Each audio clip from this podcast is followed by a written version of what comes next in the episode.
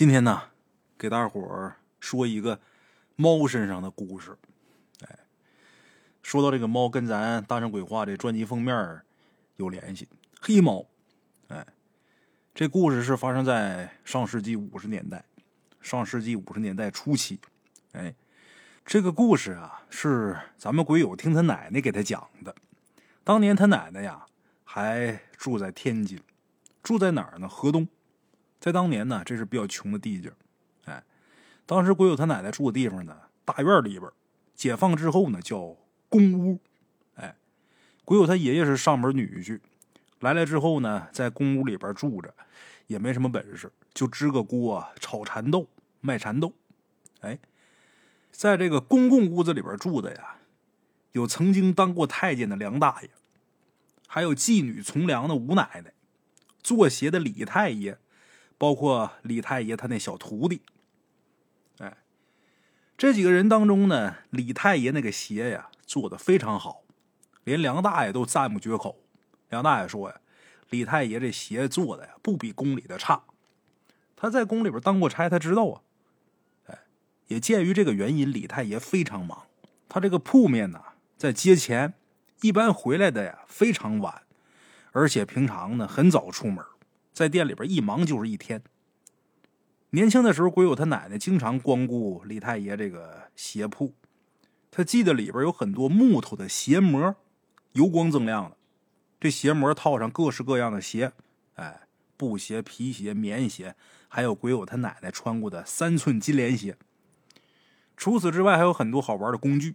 哎，李老太爷呢，很喜欢自己的事业，做鞋子的时候特别认真。所以最后死的时候也是死在铺子里边，从打椅子上直直的摔下去，这人呐就没有再起来，直接就死了。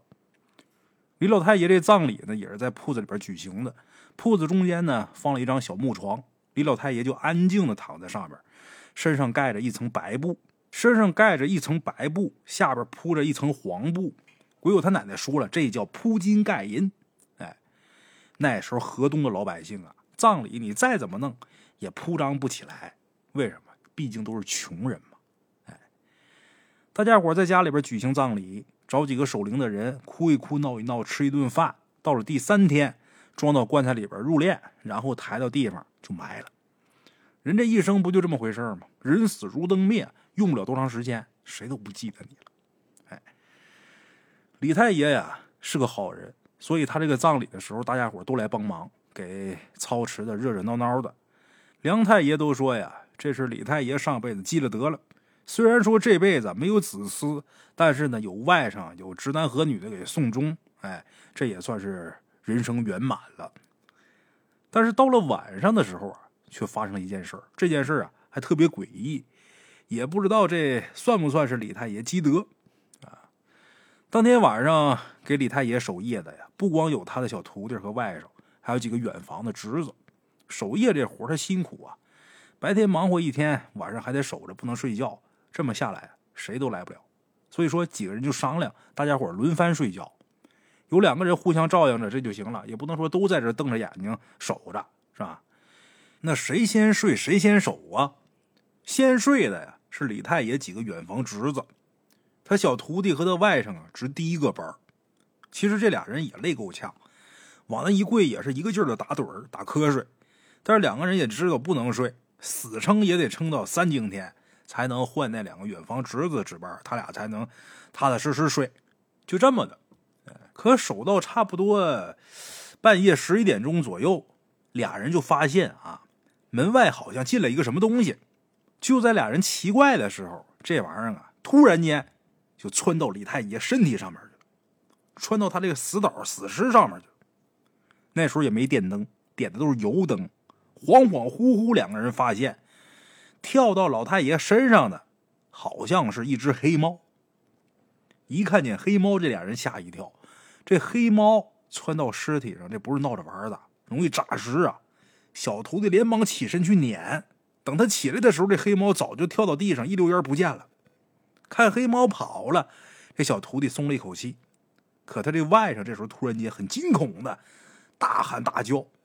小徒弟还不知道怎么回事呢，就见他这外甥啊，一根手指直直的指着他身后，他一愣神就感觉脑袋后边一阵凉风袭来，也得亏是他反应速度快，身子往下一蹲，感觉头顶一阵凉意划过，抬头一看，就见李老太爷呀，不知道什么时候坐起来了，现在正直勾勾的盯着他呢。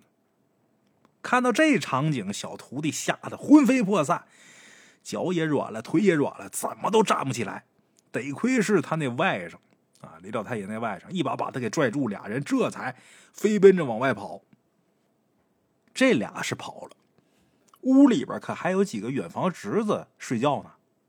哎，他俩在外边吱哇狼嚎的一阵闹，屋里那几个也醒过来了。醒过来之后。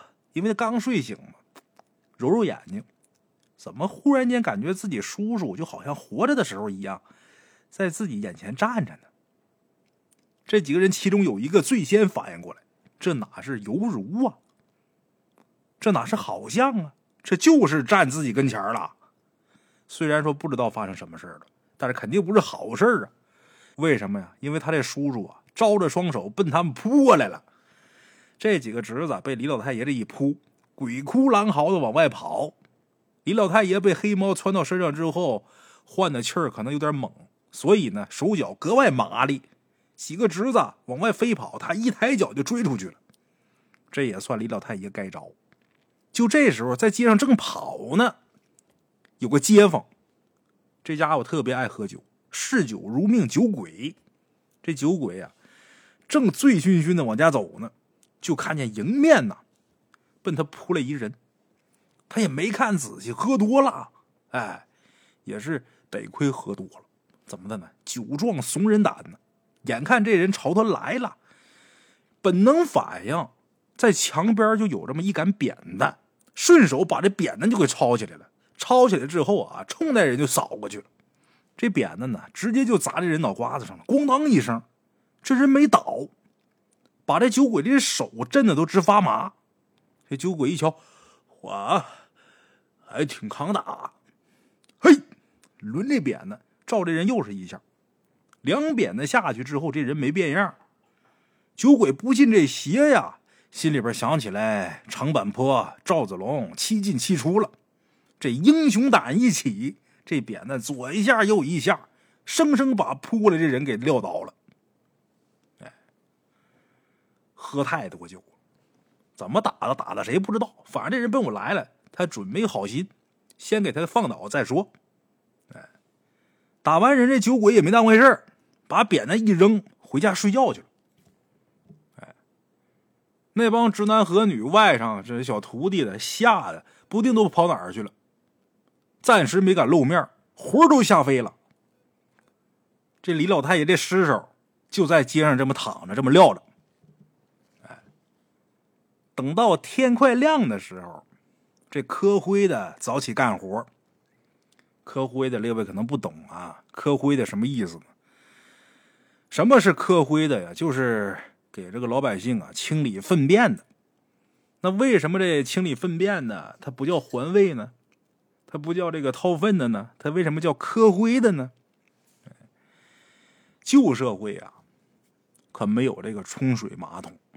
老天津这平房比较多，那时候也没什么公厕。平房院子里边呢，在角落修个茅房。这个茅厕呀比较讲究，茅厕里边呢放个木桶，哎，木桶上啊涂着漆，外黑里红，最底下呢铺着煤灰或者是草木灰。人方便的时候啊，就把这个排泄物排到桶里边，排完之后啊，撒上一层灰。然后再继续用，用一次铺一次。这掏粪的人呢，就把各家各户的粪桶提过来，然后把这个粪和灰的混合物倒到大车里边。这个过程就叫磕灰。干活的人呢，就被叫做磕灰的。哎，磕灰的一般起的都比较早啊，所以他是第一个发现李老太爷的，可把这磕灰的吓坏了。看这个李老太爷呀，身上还穿着黑寿衣呢。这手啊，还保持着这个张牙舞爪那姿势呢。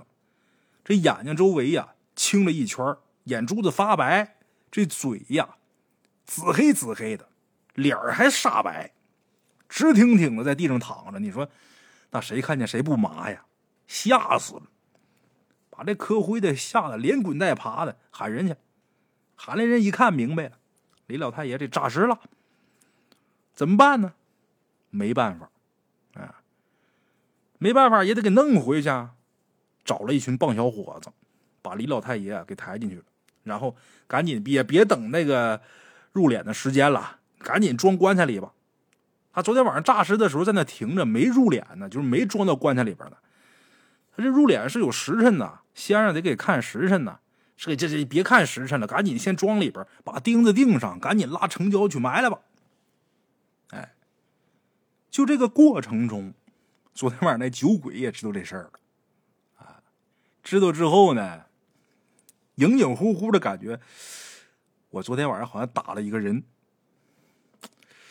妈，越想越不对，我打的可能不是别人，就是炸了尸的李老太爷。合计过味儿的呢，就出去嚷嚷去。有明白的听完之后啊，都说这事儿啊算是错有错着。这扁子本身就辟邪，这酒鬼呀往他身上招呼，脑袋也打了，腿也打了，把这李老太爷给撂倒了，身上这邪气喷出去了。要不然这李老太爷要闹起来，这天津城不知道得死多少人呢。哎，经过这事儿之后呢？别人倒是没什么改变，这酒鬼反正是吓够呛。从打那之后啊，酒倒是没戒，但是晚上可不敢喝那么多回家走夜路。哎，这事儿本来到这儿啊就应该结束了。李老太爷被埋了之后也没闹出什么幺蛾子。不过他这个小徒弟跟外甥啊，把这铺子给盘出去了，不盘不行。炸过尸闹过鬼，这生意咋做？日子一天一天的过，不管外边如何运动。对于老百姓来说呀，首先就是过好自己的小日子，有衣服穿，有饭吃，这就知足了。哎，但是接下来呀，又出了一件事什么事儿？李老太爷这个鞋铺前面有这么一个范记油铺。哎，这范记油铺出了一件有意思的事儿，有这么一只特别大、特别肥的黑猫，浑身伤痕，死在油铺的一个空缸里边。不过令人称奇的是什么呢？这黑猫的两只爪子，它死的时候还死死的抓住了一个少了半边脑袋、跟猫一样大的紫毛大耗子。这耗子也是一身伤，看这情形啊，估计这俩势均力敌，拼了一场老命，最后一块死了。不过也是因为这个，把铺子里边经常少油的原因呢找着了。哎两个小伙子那眼神啊，多多少少有点哀怨，估计平时呢也没少被老范呢冤枉，没少被他教育。虽然说这个大黑猫立了大功，但是因为这猫呢不是油铺里边养的，是外边来的野猫，加上之前大伙都知道李老板是被这黑猫窜上尸体炸的尸，所以呢，这个范老板就让小伙计把这个猫和耗子连同那口缸。一块扔了，要不然的话摆铺子里边太晦气。哎，这俩小伙子岁数不大，十七八，让他俩去干这事儿，都有点不敢。看着那紫毛大耗子还少了半边脑袋，他妈觉得瘆得慌。俩小伙子都不敢去。范老板一看，你看这事儿指不上你俩，没办法，只能是亲自上阵，找了一个小独轮车，把这缸啊给运走了。给弄到哪儿去了呢？到了海河。到海河那儿，直接把这个猫和耗子就给扔岸边了。看看这口缸，他妈这缸挺新，有点舍不得，又把这缸给推回来了。打算弄回来之后啊，刷洗干净，不装油了，装点别的东西呗。哎，说到这大黑猫啊，这猫挺有来历。猫这个东西啊，穷人一般养不起，为什么？养猫的费用比养狗大。因为猫这东西它挑食，而且猫这东西呢，不能像狗狗能看家护院，养肥了，最起码在过去啊，杀吃肉还是好的呢。猫这玩意儿，咱说，首先养就不好养，它得吃荤腥；再一个是养大之后，你说也别说没有吃猫肉的，有吃的，但是还是少数，哎，没什么用。所以当时那一片野猫特别多，家养的猫呢很少，也没人愿意收养。任由这些野猫啊自生自灭，哎，白天倒是还好，但是一到了晚上，那猫叫声啊乱窜，真是烦不胜烦。特别是到了春天，那猫发春那叫声跟小孩哭一样。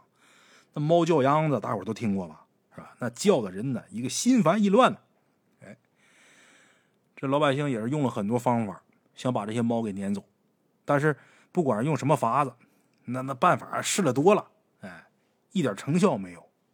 结果呢，也不知道哪天从哪儿来了一只大黑猫。这大黑猫敢打敢拼，身手敏捷，而且体型巨大。竟然把这一片的野猫啊，全都给降服了。哎，从那之后，这群猫呢又安静了不少。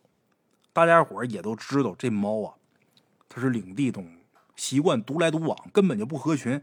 这大黑猫竟然能把这些猫都给收服，这让大家伙觉得这大黑猫啊挺了不起的。哎，大黑猫不光能收服野猫，它还有一个特点，什么呢？不怕人。大白天呢就在街上溜达，想去哪儿去哪儿。谁也不理，谁也不怕。谁家要是做好吃的呢？这大黑猫也是经常光顾，但是它也不偷也不抢，就坐你那儿啊，看着你，直到把你看的有点不好意思了，给他一块哎，他这才心满意足的走。哎，所以大家伙都说这大黑猫啊，应该是成了精了。哎，但是自从打上次李老太爷诈尸那事儿出来之后啊，大家伙都说，这也是因为这大黑猫，他这个李老太爷才诈的尸嘛。这么一看，这黑猫也不是个好玩意儿，哎，但从打那事儿之后啊，好长时间这黑猫都没有出现，再出现就死在了老范的油铺里。把这个黑猫给处理了之后，老范也没当回事儿，每天还是该做生意做生意，该过日子过日子。唯一的就是啊，他不愿意回家，不愿意回家也不是因为别的，就是因为他这个老婆，老范那大奶奶。这大奶奶太能唠叨了，再加上上了点岁数，水桶腰，粗短身材，大黑脸盘子，满脸皱纹，还有那个不带脏字就说不了话的大嗓门这一切的一切呀，都让老范这颗读了几年书的小心肝特别的烦啊！尤其是一想到那风韵犹存、走路犹如阳风细柳般的吴奶奶，老范这心呢，那更是碎了一地呀。尽管老范知道这吴奶奶曾经是妓女，但是那气质、那相貌、那身段哎呀，过目不忘啊！偏偏这个老范这老婆呀，范大奶奶是个醋坛子，一瞅见这老范看吴奶奶，那醋劲就上来了，对着他又是打又是挠啊！早上又把他挠了一顿，等下班要回家的时候，一想早上那事儿，这心里边更烦。越烦越懒得回家，破天荒的啊，拉着两个小伙计跟他一起去吃包子去。当时吃包子那地方挺热闹，啊，吃了几两包子，喝了几两酒，周围热热闹闹的，老范这心里边就痛快了。酒呢也喝的痛快了，喝的浑身爽利，哼着小曲就往家走。本来俩小伙计要送他回家，但是老范拒绝了。首先呢，他想到海河边上吹吹风，散散酒气。再说那会儿是夏天。他也想凉快凉快，啊，在海河边溜达一圈，不知不觉的就溜达到越来越晚。这时候困意来袭，就想着回家。可走着走着，这眼皮呀开始打架了，就看见前面路边啊有一团什么东西。喝的醉眼惺忪的，其实喝那几两酒啊，当时没事让风这一冒，这酒有点上头。哎，喝的醉眼惺忪，也看不清楚。就想靠近摸摸，哎，这是什么呀？这一摸吓一跳，毛茸茸的，还有弹性。仔细一看，一只巨大的黑猫，睁着两只眼睛，正盯着他。啊，那俩眼睛绿莹莹的。老范看见黑猫，吓一跳，酒都醒了，站起来就要往家跑。可就在他抬腿的时候，那黑猫对他一笑，猛地朝他扑过来了。他就感觉浑身一凉。一个轱辘就摔地上，摔倒之后爬起来，一路小跑回了家。回家之后，范大奶奶呀，免不了又是一通埋怨。不过老范也没在意，就觉得浑身发冷，倒床上裹着被子，这人就睡过去了。睡到下半夜，老范就开始说胡话。范大奶奶一摸，我发烧了。范大奶奶照顾了半宿，赶到了天亮啊。范大奶奶赶紧让邻居帮忙。弄个三轮，想把老范架出来抬到车上弄医院去。哎，邻居们都是热心肠啊，谁家有点事都去帮忙。可是大家伙一进屋啊，全愣了。就在这个大奶奶出去张罗车、张罗人的时候，这老范在屋里边也不从哪儿逮了一只大耗子，大灰耗子，嘎嘣嘎嘣在那啃呢。这大灰耗子还没死透呢，被咬的吱吱叫啊，一边叫这个身子直扭。哎呀，老范跟没事人一样，蹲在墙角，头也不抬，嘎吱嘎吱撕这耗子，咬一嘴血，一嘴毛啊！这把大家伙给看的给恶心的，都忘了害怕了。有吃过早点的，把早点都吐了；没吃过的，直接吐黄水，太他妈恶心人了！一看老范不对劲也没人敢上前。就在大家伙正琢磨怎么办的时候，正愁呢，就看这老范耳朵一动，对着大家伙咧嘴一笑，蹦起来，四肢着地就要往外跑。当时大家伙看老范冲他们跑过来了，都吓坏了，也没人敢拦。眼瞅着老范就要跑出去的时候，就听见啪啪两声。两只布鞋精准的打中老范的后脑勺了，这老范跑的正欢实呢，被这黑布鞋一打，这人咣当倒地上了。哎，大伙回头一看，才发现谁扔的鞋呀？范大奶奶。哎，老范倒地之后，大家伙才缓过劲儿，找个绳子，七手八脚的把这老范捆的跟个粽子一样，之后扔床上了。扔到床上之后，大家伙都说得了，别去医院了。找老孙头吧。老孙头是谁呀？传奇人物最早是学道的，后来呢就想娶个媳妇儿，然后就还俗了。哈哈，解放前呢在虹桥区帮人点穴看风水，后来谁家有个什么难处呢，不好办的事儿啊，他帮人驱个邪、画个符的，找他的人挺多。解放以后呢，被人给举报，传播封建迷信思想，就怀疑他。搞地下特务行动，所以就把他给抓了。审查教育一番，查个底儿朝天，鸟毛都没查出来，所以就让这居委会监督，让他在家反思，进行思想改造。改造了一番，也不知道改造怎么样。老孙头觉得，哎呀，再继续在这待着也没什么意思了。反正媳妇儿也没娶上，无儿无女的，索性一个人无牵无挂，就搬到河东这边来了。哎到了河东之后啊，本来隐姓埋名也挺不错的，可这老头啊，碰见事儿按耐不住，总想露两手，所以大家伙都知道他，谁家有什么事都找他。他那时候也不收钱，纯粹就是想练练手。哎，你给吃的就行。这老孙头到了之后，进了屋，问了情况，又查看一下情形，就知道是怎么回事了。找了几个邻居，提前交代好，说你们把老范给摁住。哎不管说出什么事可千万别撒手，不能放手，要不然容易出人命。只要不撒手就没事这几个邻居也紧张啊，但是那时候人虎啊，听老孙头的话，拿出吃奶的劲儿，把老范给摁得死死的。看见老范被摁得动弹不了了，老孙头啊，上下其手，把老范浑身上下给摸一遍。这通操作呀，把范大奶奶看的呀。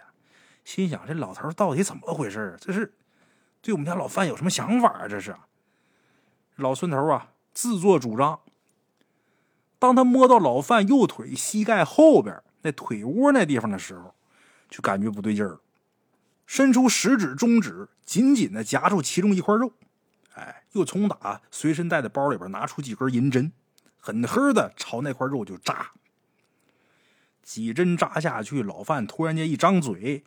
嘴里边发出几声非常惨烈的猫叫声，与此同时，这老范的眼睛也变了色儿了，变得绿油油的，不停的对着老孙头求饶：“求求你别扎了，别扎了，疼死了，我走还不行吗？”大家伙一看老范这样啊，吓得腿儿都软了。要不是之前老孙头交代过，这些人早跑了。虽然这老范这么求，但是老孙头也没心软。哎你到底是谁？你为什么要祸害他？你今天要是不说实话，我把你炸的魂飞魄散！老范一听老孙头这么说，赶紧喊：“我我说我说你别扎了，我就是那只大黑猫，你见过我，我也见过你。我原本呐在北京紫禁城里边当差。后来皇宫没了，我就流落到此地。本来到这儿我都快饿死了，没想到吃了他们铺子扔在外边的几条干鱼，我又活过来了。因为一饭之恩，所以我就留下来替他抓老鼠。老范说到这儿，喘了一口气：“哎，你手下留情，不然太疼，我说不出来话。”老孙头听了他这话，手上啊松了一点劲儿，说：“你抓紧说。”老范接着说：“我留下来之后，我就发现他们家铺子底下有只老耗子要成精，我担心这老耗子成精之后啊，会把他们家人这脑子都吸干，因此我也是拼了老命，我要除了这个祸害。唉，这紫毛耗子修了三百多年，有道行。”我降不了他呀，我降他哪那么容易？前段时间对门姓李的老头死的时候，这紫毛耗子耍了一个手段，蹦到他那个尸身上面去，让他成了一具僵尸。这紫毛耗子本来想等这李老头成了僵尸之后啊，控制他一起来对付我，可没成想老李头被人一扁担给打倒了，他这真身在油铺底下也破了功了。我就是利用他破功这个阶段。我才跟这紫毛耗子打成了平手，拼了个两败俱伤，他死我也死了。结果我拼了命为了除这么一个祸害，没想到啊，他恩将仇报啊，不但不好好埋葬我，最后连个栖身的缸也没留给我呀，还把我跟那老鼠扔一起，扔海河边上了，任由我身体腐烂，风吹雨淋，阳光暴晒啊。要是你，你生不生气？所以我一直想找个机会出这口恶气，正好赶上昨天晚上他喝多了，魂魄不稳，我就趁着这机会上了他身了。哎，这么个过程。听完黑猫这话，大家伙才明白这事情的原委，一起转头看孙老头。哎，压力交给老孙头。老孙头沉吟一声：“哎。”那你还是做了不少好事，不过你现在呀，你又上了他身了，这算是功过相抵吧。我也不追究你了。既然现在阴阳相隔，你还是尽早离去吧。等一会儿，我让人到海河边上把你那尸体找着，给你好生安葬，然后啊，我帮你做个法事，让你下一世托生个好人家。你看怎样？这大黑猫听完之后点点头，说：“那我得谢谢你。”既然你有此承诺，那我就不打扰了。说完之后，老范缓缓闭上眼睛，身子往后一躺，呼吸均匀，人睡过去了。看这老范睡着了，老孙头啊，让摁着他的人呢把手松开，同时也帮他把身上这个绳索都解开了。做完这一切，老孙头说呀：“今儿这事儿啊，到这儿就算是解决了，剩下的……”就是咱们到海河边上，把这大黑猫的尸首找着，然后给他做个法事，把他好生送走。大家伙听完之后擦了擦汗啊，都觉着嘛，今儿没白来哈，啊，挺过瘾啊。